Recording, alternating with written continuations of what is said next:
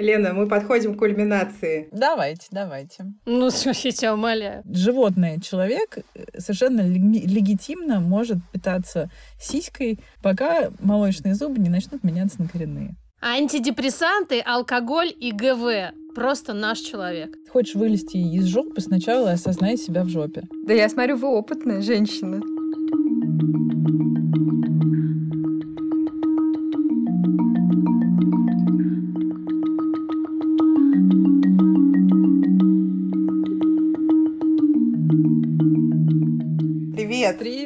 Это подкаст «Бережно к себе» о ментальном здоровье матерей. Фичеринг «Мать года» Лена Боровая. Непривычный формат. Давайте скажем, кто мы. Меня зовут Ксения Красильникова. Я Даша Уткина. Маша Карновичула, привет. Лен Боровая, женщина, которой мы очень восхищаемся и которая ведет YouTube-канал «Мать года», куда приглашает, короче, классных женщин, и не только женщин, у которых есть дети, и расспрашивает их о разных аспектах такого непростого явления, как материнство. Хочется еще напомнить, что за нас все еще можно проголосовать на сайте банка. по ссылке в описании эпизода. А кто не проголосует, у того перестанет грузиться подкаст со следующего раза. Да, и, и главное, что те, кто проголосует, у них тоже.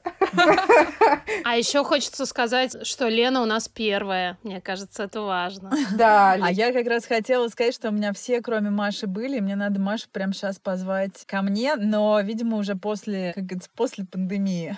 Выезжаю, Давайте уже после коронавируса. Ну, я не очень мать года, кстати, потому что... Сейчас мы это выясним. Да. Ну, я, нет, я просто за честность, я скажу, что я сидела, честно, 7 или 8 недель, я потеряла счет дням, и это было абсолютно честно. Я, мой ребенок э, и моя, как тут выразились, роскошная, просторная квартира с балконом. Но сегодня я его отвезла к бабушке, я сдалась. Я поняла, что мое ментальное здоровье шатается. Ну, Лен, ни для кого из нас ты не перестаешь быть матерью года от того, что ты это сделала, даже, я бы сказала, наоборот. Отлично. Это, мы, это точно. Потому что мы подкаст о ментальном здоровье матерей и проект о ментальном здоровье матерей. Поговорим про нашу героиню. Поинтервьюируем нашу героиню. Давайте, давайте. Мы хотели познакомить наших слушательниц с тем вообще, чем ты занимаешься, что это за канал. Повторю, что это канал в YouTube, называется «Мать года». И первый вопрос. Сколько интервью, знаешь ли ты, было на канале «Мать года»? Выпусков было больше 30. Мы продолжаем выходить сейчас в формате зумов.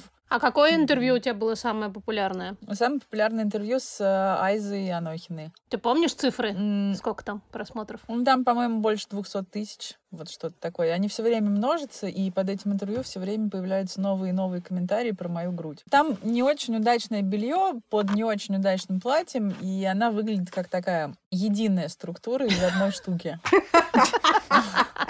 Моногрудь? Да. Так это трибьют Фриди Кало просто в контексте 21 века. Да. Ну, и люди пишут в комментариях, там, а что это у нее грудь такая, а это у нее что, а что у нее за шишка там под платьем. Ну, короче, вот такие комментарии. Но это самое популярное видео. Важнее, чтобы был резонанс, чтобы люди комментировали, чтобы люди реагировали. За это время и за эти 30 с лишним выпусков чему ты главному научилась от своих гостей? Ей и гостей, и мужчины у тебя тоже бывают. Да, ну, мужчины реже, и у меня тут есть довольно принципиальная позиция. Здравствуйте, Анатолий, приходите ко мне в программу «Мать года». Как это звучит обычно, так? Ну, да, да, да. Аркадий Анатольевич примерно так это звучало с Новиковым. Как бы учусь от своих героинь тому, что они такие классные все, и вы тоже. И такие крутые, и такие вдохновляющие, что ну, я учусь ими восхищаться. Я учусь, что все женщины просто богини, ну просто нереальные совершенно существа женщины. А для себя я, делая это, учусь э, каждый день просыпаться, задавать себе вопрос, ты хочешь еще этим заниматься? Если я отвечаю да, я продолжаю. Когда я проснусь и пойму, что я там не могу этим заниматься, мне надоело искать на это деньги, мне надоело искать на это ресурс, я спокойно ну, там, или перестану, или сделаю паузу. Это нам Слушай, очень созвучно. Вопрос, вопрос не по плану.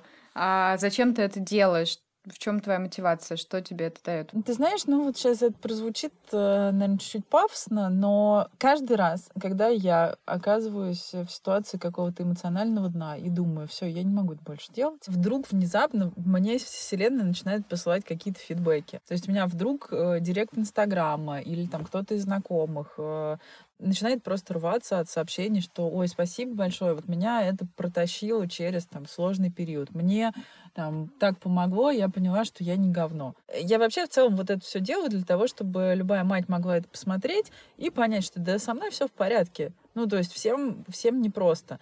А, у меня есть одна подписчица, которая мне задает иногда вопрос, что а вот ты специально выбираешь героинь, которым там вот тяжело в этот первый год. Я знаю людей, очень мало людей, но я знаю людей, которым было классно и легко. Это в основном, кстати, люди из однополых семей. Ну и сразу понятно, да, что это скорее всего, потому что там была какая-то колоссальная поддержка и понимание ситуации э, такое двустороннее. Но мне кажется, что у меня проект не про то, как тяжело, а про то, что просто по-разному. По-любому это окей. Ну, то есть, если ты не, не, не, не убиваешь своего ребенка, не моришь голодом, не обесцениваешь его и там плюс-минус находишься в какой-то осознанной позиции, то вот все остальное, оно, ну, бывает разное. Ну, там, дети падают с высоты полтора метра дети там кусаются, дети жрут что-то, что не надо. Ну, вот, условно говоря. Мамы устают, мамы хотят спать, мамы хотят есть, мамы хотят, э, там, не знаю, заниматься сексом с мужчинами. И не только. И не только, да. Кстати говоря... Ужас, какой ужас. Слушаю Лену, и мне кажется, что мы работаем в одном проекте. Да.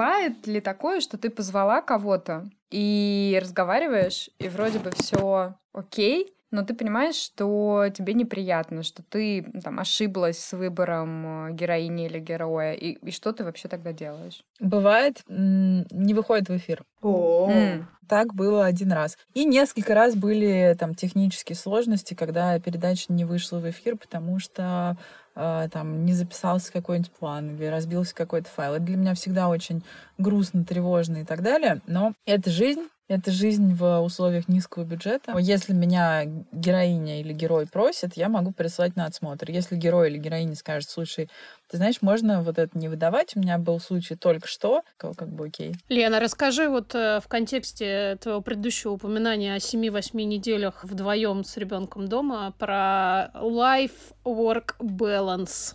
Существует такая вообще хрень? Мне кажется, нет. Один из моих самых любимых э, принципов вообще в психологии, распространенный в, когнитивно-поведенческом подходе, это хочешь вылезти из жопы, сначала осознай себя в жопе. Ну, прими ситуацию, что вот все вот так вот. Не пытайся решать ее, пока ты не примешь, не почувствуешь. Я сначала пыталась быть э, лучшей ученицей в классе, пыталась... Ну, собственно, вот я на восьмой неделе отдала ребенка, и я сейчас себе задаю вопрос, почему я опять пыталась быть э, вот этой вот самой главной, самой лучшей, самой крутой. Можно было там пораньше это сделать, мне было бы полегче. Э, мне кажется, это время, когда, ну, тяжело всем, но не надо пытаться прыгнуть выше своей головы, нужно понимать, в каком моменте у тебя заканчивается ресурс. И когда и если он у тебя заканчивается, тебе нужно делать какие-то послабления. А в обычной жизни, вне карантина, у тебя есть какие-то правила соблюдать вот этот вот баланс, как-то следить за его исполнением, что ли? Да, я работала на телевидении всю свою сознательную жизнь. Сейчас я работаю, ну, в видеопродакшене. Раньше, до рождения ребенка, я была готова работать просто сутками напролет. Не то, что целые сутки, а несколько суток. У меня рекорд, по-моему, трое суток был без сна вообще. Боже. Ну, это было там, мне, мы все могли в этом Ну, возрасте, наверное, мне кажется. Нет, так. некоторые не могли даже в этом. Ну, а тусить три дня напролет мы могли. Никогда. Ну, ладно. Это, это не могла. Ну да. Всегда была вя- вялая сценичная плеть. Не- я как бы не верю, но ладно. А, Для меня все равно моя карьера это там некоторый приоритет, но у меня есть правило, например, я всегда возвращаюсь домой, кроме каких-то форс-мажорных историй, не позже 8-9 вечера, а стараюсь вообще в 7. Я решила, что мне важно быть э, мамой и быть присутствующей мамой. Но у меня произошел фантастический инсайт. Подозреваю, что на самом деле это вот я просто поздно доперла. Вот это вот есть чувство вины, что вот я работаю, и вот я вот эти три часа утром, три часа вечером провожу. Да, и он ложился в 12 у меня, когда я приходила в 8-9. Это было, конечно, жопа. Сейчас в 8, в полдевятого он уже спит. Я занимаюсь своими делами. Это довольно круто, но мы отменили дневной сон. В общем, инсайт заключается в том, что мы очень бережем детские границы, мы боимся там лишний раз им запретить, потому что вот он так меня не видит, что же я буду ходить и ему говорить, нет, нет, нет, не ходи здесь, не сиди здесь, не ешь конфеты. Вот. А оказавшись с ним вот в этой концентрированной изоляции, я вдруг поняла, что я знакомлюсь с ним, я пытаюсь понять его, но я не пытаюсь совсем ему объяснить себя. И то, чем мы занимались вот несколько недель, я его знакомила с собой. И да, я его знакомила с разными проявлениями. Он, наверное, может быть, впервые увидел, как я сержусь ну, сильно сержусь, потому что там были моменты, когда я только убрала, и мы вроде договорились, что мы убираемся, дальше я прихожу, а он разжевал там какую-нибудь еду и плюнул на там белый ковер. Ну, я сейчас условно говорю, не спрашивайте, почему у меня белый ковер. Это как раз мне понятно. Почему ты даешь ребенку еду, когда у тебя белый ковер? Вот это непонятно. Да, это странно. Знакомиться со мной — это главный инсайт вот этого карантина. Это, пожалуй, одна из двух э, позитивных вещей, которые я могу отметить. А вторая какая? А вторая, я тоже начала сама с собой знакомиться. Я вдруг поняла, что у меня на самом деле есть время на йогу. Мне все время казалось, что у меня нет времени, у меня нет времени. А сейчас я понимаю, что вот ту там 30-40 минутную практику, которую я делаю, ну, в основном 30-минутную, как бы 40 минут. Но, но это, это мы вырежем, да, девочки? Спич про йогу, я думаю, что он просто лишний в нашем подкасте. Лена, мы а. подходим к кульминации. Как ты сохраняешь свое ментальное здоровье? Расскажи нам, расскажи. Слушайте, ну вот простите, но мне придется еще раз сказать, что когда я придумала, как мне делать 10-15 минут йоги в день, но вы, а, вы слышите, да, что сокращается время? Мы сейчас дойдем до реального. Вот, например... Не, не, ну, не, ну, там 30 минут есть. Одна минута в день в планке. Не-не-не, я не такую йогу делаю про одну минуту в день в планке. Я очень э, легенькую йогу на баланс, такую подышать. И еще я пью алкоголь. Вот, вот, вот, вот это мы оставим. Вот здоровье. это мы оставим. Это в процессе йоги происходит или Если я у меня не получается вдруг э, сделать йогу с утра, потому что кость капризный, то, конечно, я тогда вечером в процессе йоги пью. Блин, я думала, Вообще это что-то типа долбанная асана. Сейчас, глоточек, ну Вот, вот, типа того, Нет, да. а почему очень удобно? Ставишь бокал э, вниз, опускаешься собаку мордой вниз, хватаешь бокал зубами. И лакаешь. Нет, и потом собаку мордой вверх моды вверх, да. Класс. Да я смотрю, вы опытная вот. женщина. Ну, тебя умоляю. Пью с восьмого да, класса. в алкоголе, в йоге. Слушай, а скажи, вот психотерапия, антидепрессанты, что-нибудь такое более конвенциональное? Да, да, на психотерапию мне тяжело найти время, потому что у нас немножко не совпадают графики с моей психотерапевткой. И плюс, вот когда я в 8 уложила Костю, честно, для меня лучшая психотерапия — это просто помолчать и посмотреть какое-нибудь говно и выпить. Да, и вы, я не ответила еще на кусочек предыдущего вопроса. Да, я пью антидепрессанты. А у меня еще есть противотревожные. Ну, ципролекс можно Тревожная музыка, тревожная музыка. Да, да. И еще, по-моему, у тебя грудное вскармливание активное. Класс! Серьезно? Подожди, а сколько Костя? Три и пять. Антидепрессанты, алкоголь и ГВ просто наш человек. И работает да. по 12 часов. Нет, ну Лен, ну, а чё, когда кормить ты закончишь? Сколько до армии Сколько можно-то, Лен? До школы. Ну, большой До школы или до армии? Или до свадьбы? Ну, как получится. Так. А как же психологические травмы? Какие травмы? А, ну что ж поделать. Ты не знаешь, какие бывают поделать? психологические травмы от длительного грудного вскармливания, Ксукс? Блин, я не знала, что да, и туда это добралось. Да ты мало в интернете сидишь, я посмотрела. Извините, пожалуйста. Педофил, маньяк. А еще знаете, какое есть великолепное извращенное в моем понимании, ну то есть это, это просто невероятный твист. Склонность э, или, скажем так, призвание к оральному сексу внимание, с мужчинами. Oh. В смысле? Все сейчас задумались, как это. Ну, потому что, видимо... Фаллический по... объект грудь. По ну, глаголу который как бы... Сосать. Да. А, сосать. Можно, да, сказать Слушайте, это? Но... Это, это, это... Да не, ну а что такого-то? Ну, вообще, это да. родственники моей одной знакомой сказали, что вот отправиться в армию и там... Ну, то есть она его до армии будет кормить, естественно. Класс. Вот, а потом он отправится в армию и как бы все отлично.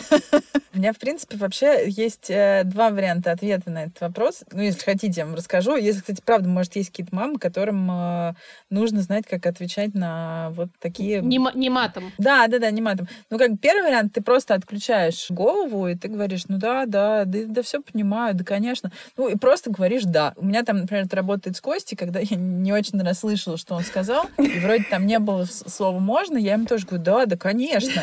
Вот, потом бывает, бывает, конечно, провалы, но иногда нормально. Я правильно понимаю, это то, что называется эмпатическое слушание? Да, да. Нет, это да. активное слушание. Лен, скажи, что, что отвечать женщине, которая кормит долго, пьет антидепрессанты и алкоголь, и, и вдруг выяснилось, что это трипл бинго. Еще я курю. Господи.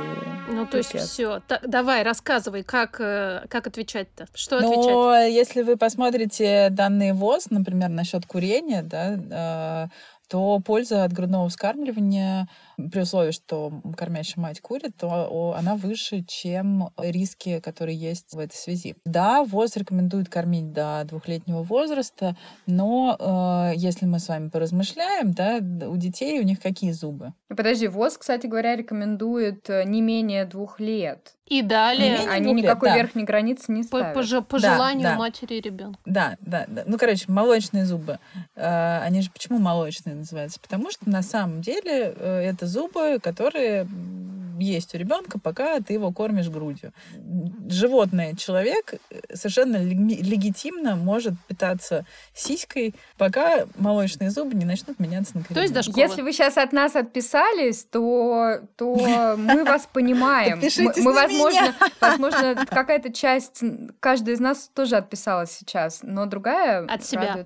Да нет, ну слушайте, ну я, я на самом деле, вот мне когда спрашивают, там, типа, как ты так можешь, а как ты... Я у меня не очень активное грудное вскармливание. Это не то, что там я хожу и предлагаю ему грудь. С года я начала тактику там не отказывай, не предлагай. Он уже не прикладывается там много раз в день. Он может попросить потрогать грудь, он может попросить чуть-чуть попить перед сном он может с утра попросить чуть-чуть попить. Я знаю, что там есть молоко. Не спрашивайте, откуда, но оно там есть. А, а мы знаем, откуда. Когда ты занимаешься сексом, и твой партнер трогает твою грудь, он тебе об этом сообщает. Или оно брызгает в партнера. Да, Лен? Воу-воу-воу. Понятно, Даш, понятно. Какой у нас эпизодик-то выходит, да? вообще. Да, а я думаю, э, Даш, э, то есть, в смысле, я даже не сомневалась, да, что это именно ты обратишь внимание на то, что так бывает. Да, да, так и происходит. Я стесняюсь спросить, откуда у Даши такая информация, как бы, на что она обращает внимание, а ну, откуда у нее на, то, на что надо обращать внимание в этом вопросе. I know this У Даши тоже был секс. Давайте не будем вот, а, вот это же совсем да, грустно. секс во время карантина такая тема. Не будем это обсуждать. Да, это совсем... Короче, если бы Костя согласился перестать это делать, я бы это перестала делать. Но я не могу сказать, что меня это как-то сильно обламывает. А, ему это зачем-то вот нужно вот там перед сном потрогать. Этого становится там все меньше, меньше, меньше, меньше. Когда я пыталась это обрубить э, в момент, получалось херня, потому что он начинал истерить, а я, ну, против вот такого насилия. Все правильно говоришь. Лен, мне кажется, мы тебя все исключительно и, поддерживаем. Мы тебя поддерживаем, да. И пью я, ну, после того, как Костя спать ложится обычно. Ну, до того, как он спать ложится, ну, может, два бокала. Ну, тут нам надо, да, э, надо всех отправить, э, кому интересна тема ГВ и алкоголя, к нашим новогодним выпускам. Мы там подробно да. обсуждали с цифрами, статистикой, э, как, как, что и в каком возрасте. Да. Да. Ну, bottom line, я думаю, что в 3,5 э, можно уже точно. Ну, пару бокалов точно можно в 3,5, это, да, это стопудово. Да, да. Хорошего тем более, если.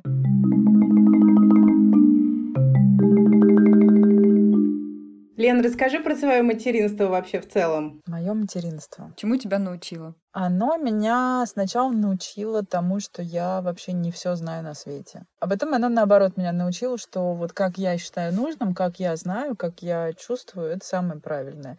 И вот не существует правильного, э, если мы оговоримся, что ты там не вредишь себе, не вредишь ребенку, ну, глобально, да, как там не бьешь его, не оскорбляешь, не унижаешь, не, не оскорбляешь себя.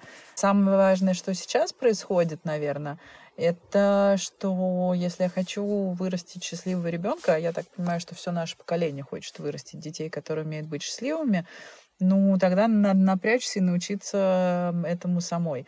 Потому что это не такое счастье, что типа, а, классно, погода, да, а это, ну, более какая-то осознанная штука, для которой ты делаешь что-то. Ты делаешь что-то для того, чтобы находить время на себя.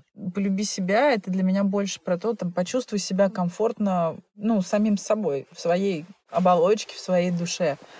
Меня материнство это мучит. Очень. Э, потому что первые годы у меня были действительно очень непростые. Мне было тяжело мне было там местами невыносимо. А сейчас мне очень даже выносимо. И если бы у меня была возможность вернуться туда и сказать себе, там, дать какие-то советы, я бы себе дала очень много советов, один из которых просто вот расслабься и на находи места, где ты можешь получать удовольствие. Находи свободное время, находи, там, перестань париться про всех людей вокруг. Это не эгоизм, это про другое. Но вот это должно быть. Что самым тяжелым было? У меня была просто картинка в голове, и потом вот все, что происходило, оно не совпадало с этой картинкой. Мне казалось, что я смогу быть вот там, мамой, которая занимается только ребенком и домом, и что вот э, все будет вот так-то, так-то, так-то. Дальше жизнь начала вносить коррективы, и я очень быстро стала мамой, которой надо балансировать между ребенком, работой, партнером, а потом ребенком, еще другой работой, еще работой, еще проектом, а, там, какими-то другими партнерами, вообще какими-то людьми, которые есть в моей жизни. Вот этот вот баланс, вот это для меня было самое сложное, и я не могу вам сказать, что типа, ну и все, и сейчас я уже научилась. Нет, я учусь этому каждый день. А что вдруг вот неожиданно было легче, чем ты думала? Вот было в этой твоей картинке что-нибудь страшное, что оказалось не таким уж страшным? Ну, не спать ночью, кстати, оказалось не так страшно, как мне казалось. Но для человека, который по трое суток мог не спать на работе. Рваный сон, это было, кстати, тоже это было очень тяжело. Э, Костя переехал в свою комнату вот только в декабре этого года, то есть три года. А, и он вообще без проблем переехал. Единственное, я просыпаюсь у него в комнате периодически, и я не помню, как я там... Ну, не всегда всегда помню, как я там оказалась. Иногда помню, иногда не помню. Ну, там, скорее всего, он меня зовет, и я прихожу. Ты понимаешь, да, как это звучит в контексте того, что ты пьешь пару бокалов вечером? Я очень крепко сплю просто. Ну, он может ночью меня попросить, я даже, э, там, судя по тому, в какой позе я просыпаюсь, я могу вам сказать, что обычно он меня зовет и говорит, накрой меня одеялом, я накрываю его одеялом, Дальше, видимо, пытаюсь встать. Он говорит, нет, побудь со мной, потому что я просыпаюсь, и мое тело где-то на нижней половине его кровати. То есть это значит, что я сидела, укрыла его одеялом, положила, например, на него руку и и дальше отрубилась. Боже, как я тебе завидую, господи, боже мой. Я не буду этим хвастаться, если честно, потому что когда я хвасталась, что все, он спит в своей комнате, и все, все, все, э, он тут же перестал э, исключительно один спать в своей комнате, начал меня призывать с какими-то заданиями. Ну, я, я сейчас так выгляжу, как человек, который бухает все время. Я не все время бухаю. Мы знаем. Ну, я, я сейчас вот, например, трезвая. А вот скажи, пожалуйста, сингл мам парентинг, мы уже начали об этом говорить, вот самостоятельное материнство. Как, как это вообще? Вот в чем там каких-то штук прибавилось, а каких убавилось? Ну, тут вот такая штука. С одной стороны, это хорошо, потому что если бы у меня были какие-нибудь там, например, свежие отношения, да, там, с новым человеком, и мы бы оказались в этой самоизоляции, я не знаю, смогли бы эти отношения пережить там даже половину карантина, потому что это очень большая концентрация. Но Костя был готов к тому, чтобы отменить дневной сон, но для меня это стало большим бонусом, что в 8 вечера у меня есть немного, ну, там, час-два времени, когда я сама по себе. Но с другой стороны, иногда я думаю, а было бы здорово, чтобы у меня был какой-то еще взрослый человек, потому что тогда я бы ходила не только на мусорку, а я бы ходила еще в магазин и в аптеку. Вот это привилегия, блин. А я уже ну, рассказывала, что я видела жителя своего дома в Москве, который шел с ведром явно новым пластиковым, да, на мусорку. Но мусорка была не там, куда он шел. Это такая штука, которую сложно обсуждать э, с отсылки к какому-то конкретному человеку. Потому что наверняка есть какой-то человек, с которым у нас бы сложился просто восхитительный карантин. Он бы иногда играл с Костей, иногда, иногда играл в Xbox, иногда мы бы смотрели фильмы, э, иногда он бы спал там до полудня, иногда я бы спала до полудня. Наверняка существует этот человек. Наверняка. Я с ним не знакома. Те люди, с которыми я знакома, мне было бы непросто проводить с ними карантин. Хотя у меня были мысли, ну, то есть я даже их озвучила, что можно было на ранней стадии объединяться такими мультиматеринскими хозяйствами. Э, такой карантинный бостонский да. брак.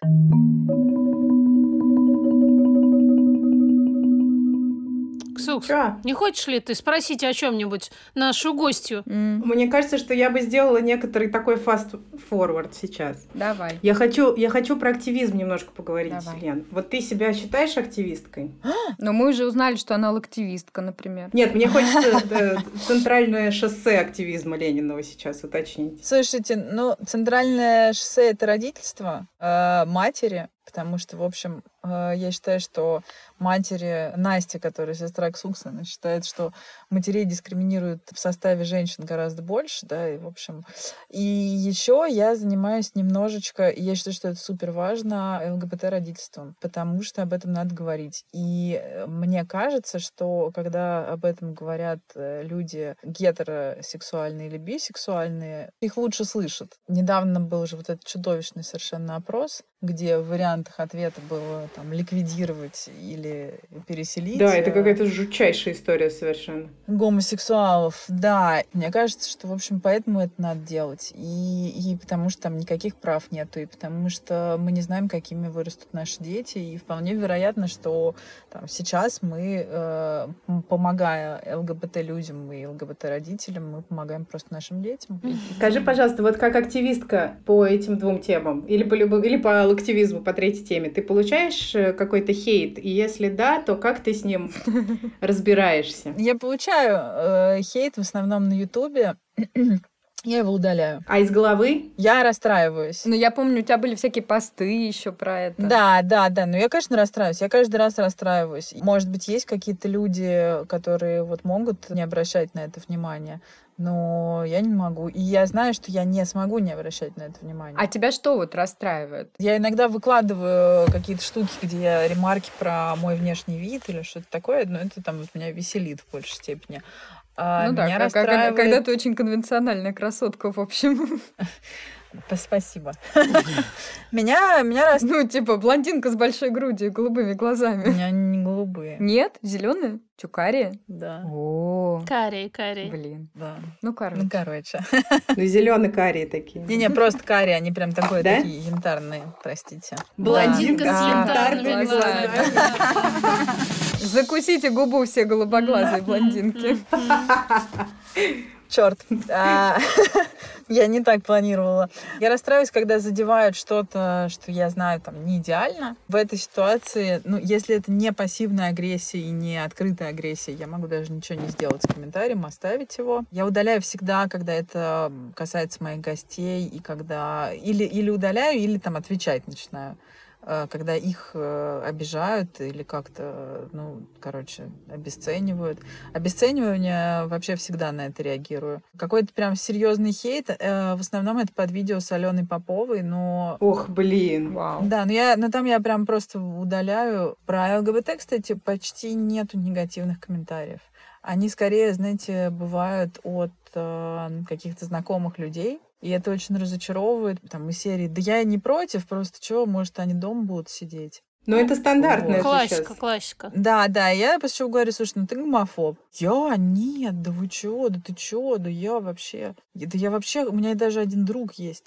Да, да. А, да-да-да-да-да, обычно вот это все идет в паре. У меня есть друг, но он-то дома сидит, он на, на парад не Нет, ходит. он вообще нормальный, как да, бы он да. просто никому это в лицо не, да, не, да, не да, сует, да. поэтому он нормальный в общем и целом. Да, да, да, да. А еще когда меня очень умиляет, когда да, у меня есть друг, типа гей, и он вообще против парадов. Да, да, да, да, есть да. такая позиция. Предположим, что люди, которые так говорят, они там не вникают в историю, для чего прайды и что на прайдах происходит. Конечно, не вникают. Конечно, не вникают. Ну, типа, да. Ну, то есть имеется в виду там гомосексуальные люди, которые говорят, что они против прайдов. Я тоже такое встречала. Я сейчас не вспомню, кстати, от кого я это слышала, но я как слышала. Ну, здесь есть еще одна, мне кажется, причина. Может быть, еще одна причина. Люди, которые выступают против прайдов, они могут выступать как бы именно против того, что им сложно выдерживать хейт, который с этим связан. Поэтому они как раз... Может быть. Не может все быть. готовы быть активистами, даже защищая свои собственные права. Это же Да. понятно Ну, и и нормально. не все готовы открывать, да, потому что, ну, одно дело, если ты, допустим, гей в какой-то среде, где это считается как бы норм, да, а другое дело, где ты в каком-то очень патриархальном э, трудишься месте. Конечно, где и это может быть успешно. просто опасно для, для тебя и твоей безопасности. О, господи, Ну, что и, я и мы сказала? прекрасно знаем такие места, так что... Конечно. Например, Россия матушка. Глобально. Ага. А Маша всегда не стесняется вот прям обострить. Правду матку. Лена, скажи, пожалуйста, активистское выгорание тебе знакомо? Да, но э, я с этим справляюсь вот примерно так же, как э, то, о чем мы начали говорить. Я просто разрешила себе задавать себе вопрос, как бы я продолжаю это делать сегодня или сегодня будет перерыв. Меня очень, э, я даже не знаю, кстати, как это объяснить. Каждый раз, когда я выкладываю новый выпуск, меня это очень ам, выматывает. Ну, то есть конкретно в день, когда я выкладываю выпуск, я не делаю ничего. Я выкладываю выпуск мониторю комментарии. Ну, например, сейчас был выпуск про запрет абортов, и я там поставила комментарий на премодерацию. Абсолютно нормальные комментарии. Ну, то есть там были разные, кстати, точки зрения, но они все были написаны в основном не агрессивно. Думала про вот эту твою ЛГБТ-активистскую историю. Поняла, что это же очень похоже на то, как мы встречаемся с темой послеродовой депрессии, вообще ментального здоровья матерей. Да? Там такие же комментарии, что ну мало ли с кем-то случится, зачем об этом говорить. И вот Федор Катасонов сделал репост да, нашего проекта для банка «Точка», за который все еще можно проголосовать, а, потратив 30 секунд. И там действительно такая неоднозначная история, где есть физическое насилие над ребенком и много комментариев на тему, что есть вот ну, плохие матери, а есть матери в депрессии. Давайте все-таки не путать это. Вот, ну, с ЛГБТ-историей тоже так часто, да, бывает, что есть какие-то правильные и неправильные ЛГБТ-люди и поведение, и вот э, скажи, а там еще, пожалуйста. извини, можно я э, вставлю? Там еще был комментарий, как раз вот я вчера прям за него очень зацепилась, где девушка написала, у меня у самой было две послеродовых депрессии, но, значит, это не повод оправдывать агрессию. Это как раз очень похоже на тоже. ЛГБТ-историю с тем, что а я тоже э, гей, а на прайды не хожу. Ну, то есть наличие личного... Наличие личного... Ксукс, мы с тобой сегодня... Мы с тобой сегодня в ударе, да. Да. А, так вот, эм, личный опыт в любом вопросе иногда кажется, что он дает людям какую-то индульгенцию на более даже резкие высказывания, Мгм. Конечно. чем высказывания со стороны. Потому что, ну, это же я знаю, о чем я говорю, это же про меня. Ну да, такая экстраполяция на вообще всю все. В связи со всем этим, Лен, скажи, что ты, общаясь с таким количеством матерей, да, и в Инстаграм, и на канале, и вообще, я уверена, что тебе теперь рассказывают история своего материнства и просто на вечеринке, и где угодно еще. А что ты раньше не знала о ментальном здоровье матерей, что теперь знаешь? Из хорошего Без всякого. И я хочу вам сказать, не-не-не, э, что у меня очень много людей, которые ко мне подходят, которые мне пишут, которые еще не стали родителями. Ну, мне кажется, у вас тоже они должны быть. Ей, да, Э, да. И это совершенно потрясающая вещь, потому что если бы до того, как я стала мамой, я уже поглощала бы вот такой контент, да, такой разнообразный контент и в таком большом количестве. И я на самом деле меня все время еще спрашивают, так сейчас там подкасты, сейчас там еще YouTube, а это же классно. Я вот считаю, что это круто, это, ну это не про конкуренцию, это еще долго не про конкуренцию, это пока про там э, образование, какое-то там информирование и про там опыт, которым ты делишься. Про ментальное здоровье мне пишут э, жертвы домашнего насилия. И это для меня самые тяжелые всегда диалоги, потому что вступая в такой диалог, я знаю, что я там поддержу, я знаю там, что я смогу предложить какую-то посильную помощь, нужно Там отдавать только когда ты понимаешь, что ты можешь это делать. Ну, то есть это тоже не надо пытаться быть э, лучшей ученицей в классе и отдавать там последнее. Многие одинокие мамы мне пишут, и им тоже тяжело, и я знаю, как им их поддержать, и иногда я знаю, как им помочь. Если мне пишут э, девушки какие-то, которые ощущают, что у них есть там, ментальные проблемы, да, э, или у которых они были, или как-то еще, я им их посылаю к вам, но они обычно знают уже про вас. Вот. И это довольно круто. Вот меня тревожно-депрессивное расстройство, например. Не стесняюсь. Меня кто-то недавно спросил, там, а почему ты вот об этом не пишешь и не говоришь? Я не пишу об этом и не говорю, потому что я на самом деле, ну, не так много об этом знаю, и я, ну, не считаю, что это моя тема, да, и тут не хочется, вот тут как раз не хочется залезать дилетантом куда-то, где, ну, есть хорошие проверенные ресурсы. Да, блин, я, я знаю, что еще очень много мам, которым ужасно плохо, и вот они приходят и пишут какие-то гадкие комментарии, а я вот иногда еще расстраиваюсь, вот когда пишут какое-то дерьмо, я понимаю, что там за этим дерьмом стоит просто какая-то нечеловеческая не, не совершенно боль. И в этой ситуации ты не можешь помочь ничем, потому что я знаю, что это такое тоже вот газлайтинг будет. Если я в ответ на мерзкий комментарий напишу, ну что вы, я понимаю, это же у вас там что-то болит. В догонку тогда вопрос, какую мать ты готова осудить и за что? Да, ну, никакую не готова осудить. Я один раз видела, как детей э, изымали из семьи, и там было понятно, почему их изымают. Это был вопрос их безопасности. Не могу осудить их мать до сих пор. Ну, может быть, я бы сказала, там, мать, которая не любит ребенка, но мы же не можем знать на сто процентов и видеть издалека, любит она своего ребенка или нет. Мать, которая бьет своего ребенка. Я очень категорично отношусь к насилию, к любому. Его быть не должно, и в нем виноват насильник. Но осуждать это там не мое дело. Я могу в порыве, наверняка я могу сказать, ну там, что за сука? как она может. Все равно это вопрос не осуждения, это вопрос помощи. Но опять же, ты можешь помочь человеку, только если он пришел, у тебя ее просил. Меня, например, вот кстати, я готова осудить матерей, которые лезут с советами. А ты этих советов не просил. Скажи, можешь ли ты им что-то посоветовать в этой ситуации?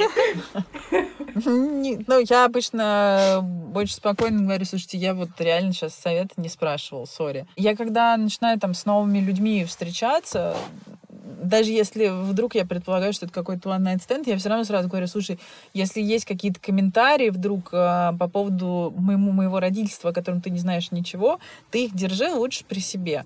Ну, потому что я очень э, агрессивно и дефенсивно настроена всегда к любым комментариям извне, если я не попросила этих комментариев. Опять э, хочу напомнить, что в вашем новогоднем выпуске есть целая поэма о советчиках, если вдруг да. вы захотите ее услышать. Прекрасно. А, слушай, про материнство последний вопрос. Э, как тебе кажется, какая самая главная проблема в материнстве в России вообще? Самая главная проблема в материнстве в России э, это то, что мы с вами обсуждаем материнство, а не родительство. Кайф. Кайф ответ. Поцелуйчики. У меня мурашки. Ну, это, кстати, ответ на вопрос, почему там я редко зову мужиков. Я знаю очень много очень хороших пап. Но просто проблема в том, что это тупо нормально. Это нормально быть хорошим папой. А подожди, как-то странно получается. Мы тут так много сейчас обсуждали, что нормально быть не самой там хорошей мамой, а достаточно хорошей enough. А вот, получается, а папой надо быть только хорошим? Не-не-не, ну, нормальный папа. Ну, в смысле, как бы хороший папа, ну, не то, что хороший, там, папа, который... Есть. Который, в числе прочего, может, помимо, там, сотрудника, бизнесмена, я не знаю, актера, uh, whatsoever, сказать, а еще я папа, и ну, который себя ощущает папой. Папы по-прежнему каждый раз вызывают бурю оваций, а мамы эту бурю оваций не вызывают. И я знаю даже, я читала, что есть там некая партнерская э, депрессия, я не знаю, как она правильно называется, но это вот депрессия, которая возникает, там, послеродовая депрессия, которая возникает у партнеров, и она связана с совсем другими историями. И при этом есть исследования про уровень окситоцина у там, приемных родителей, вне зависимости от гендера, который на самом деле у вот этого prime caregiver всегда э, на том же уровне, как у только что родившей женщины и там и так далее, и так далее. Ну просто вот э, если мы говорим про Россию, то большинство этих исследований они неприменимы просто потому, что материнство есть, отцовство. Маловато окситоцина, да, короче, в России. Да, да, да, да. Кстати, э, на всякий случай, поскольку вы меня записали в активистки, э, мужчины могут э, установить лактацию и кормить детей грудью, просто знаете. Ну да. Имейте в виду, мужчины. Да, имейте в виду, ребятки. Просто знаете, что это... Привет, Кирилл. Что это тоже цель, в принципе.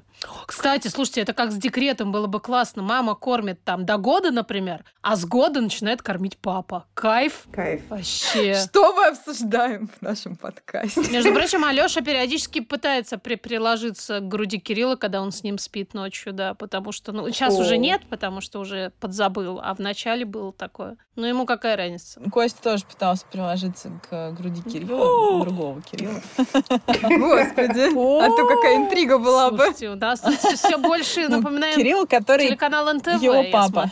Секрет на миллион. Да, Ну, да. Привет, Кирилл, и привет, Кирилл.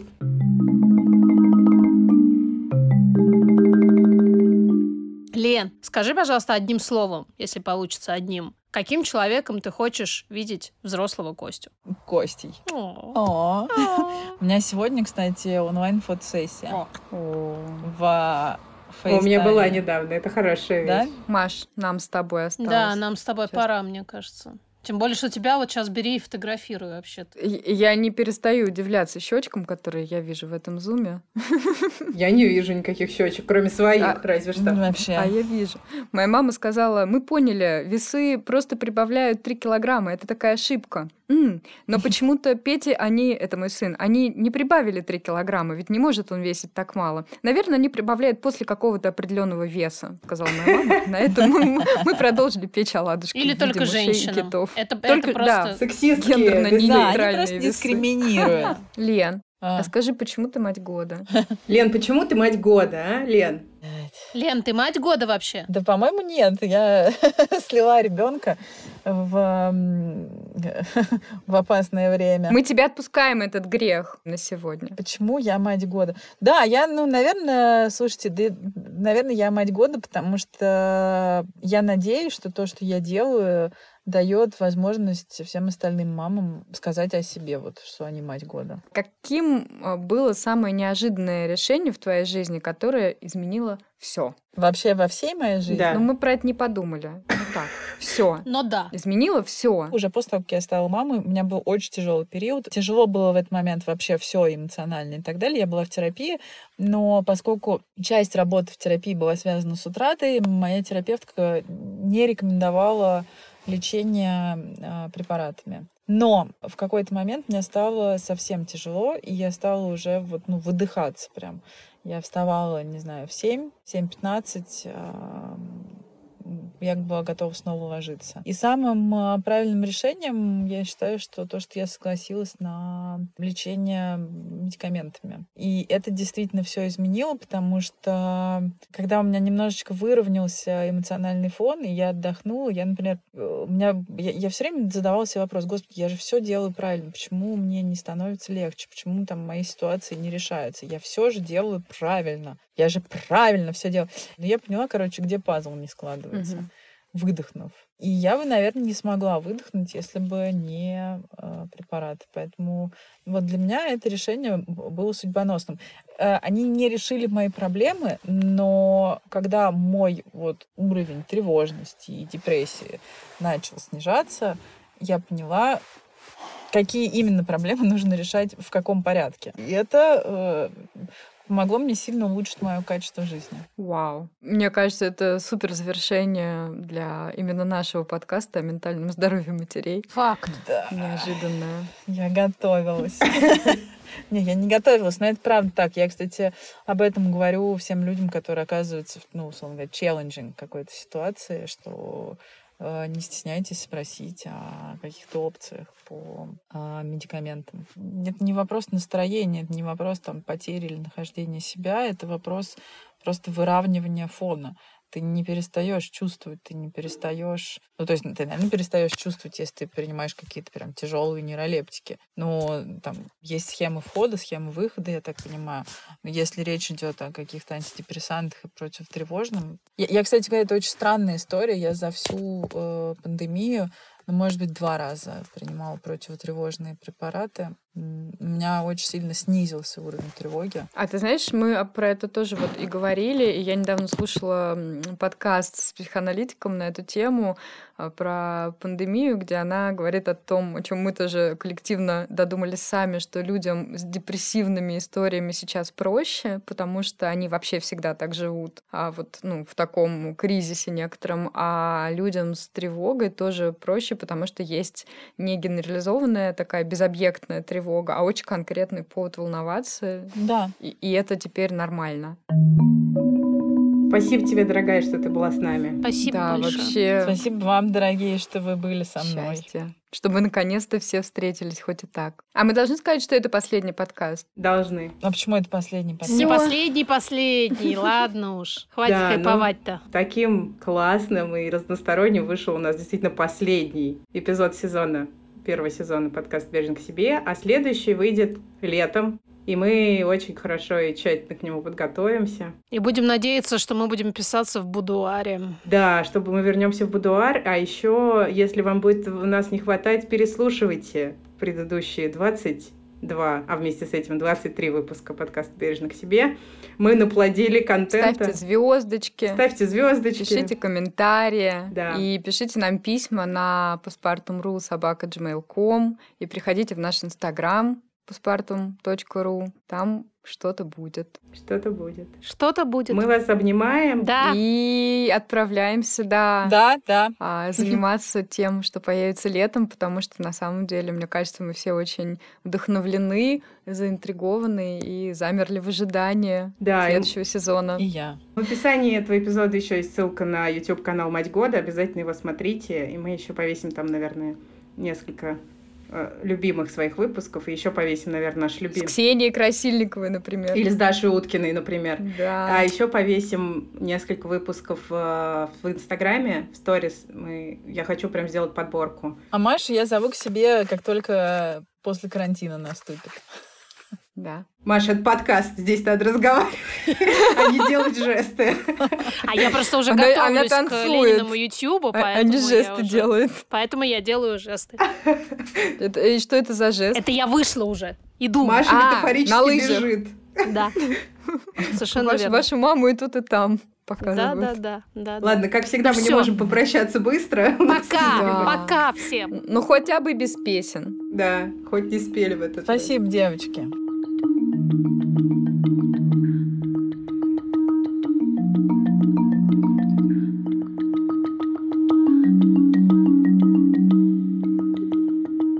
Еще я посадила клубнику у себя на балконе. Да. Ты зачем нас сейчас Йога, добиваешь вот этим? клубника, Да. маникюр. Но Пипец.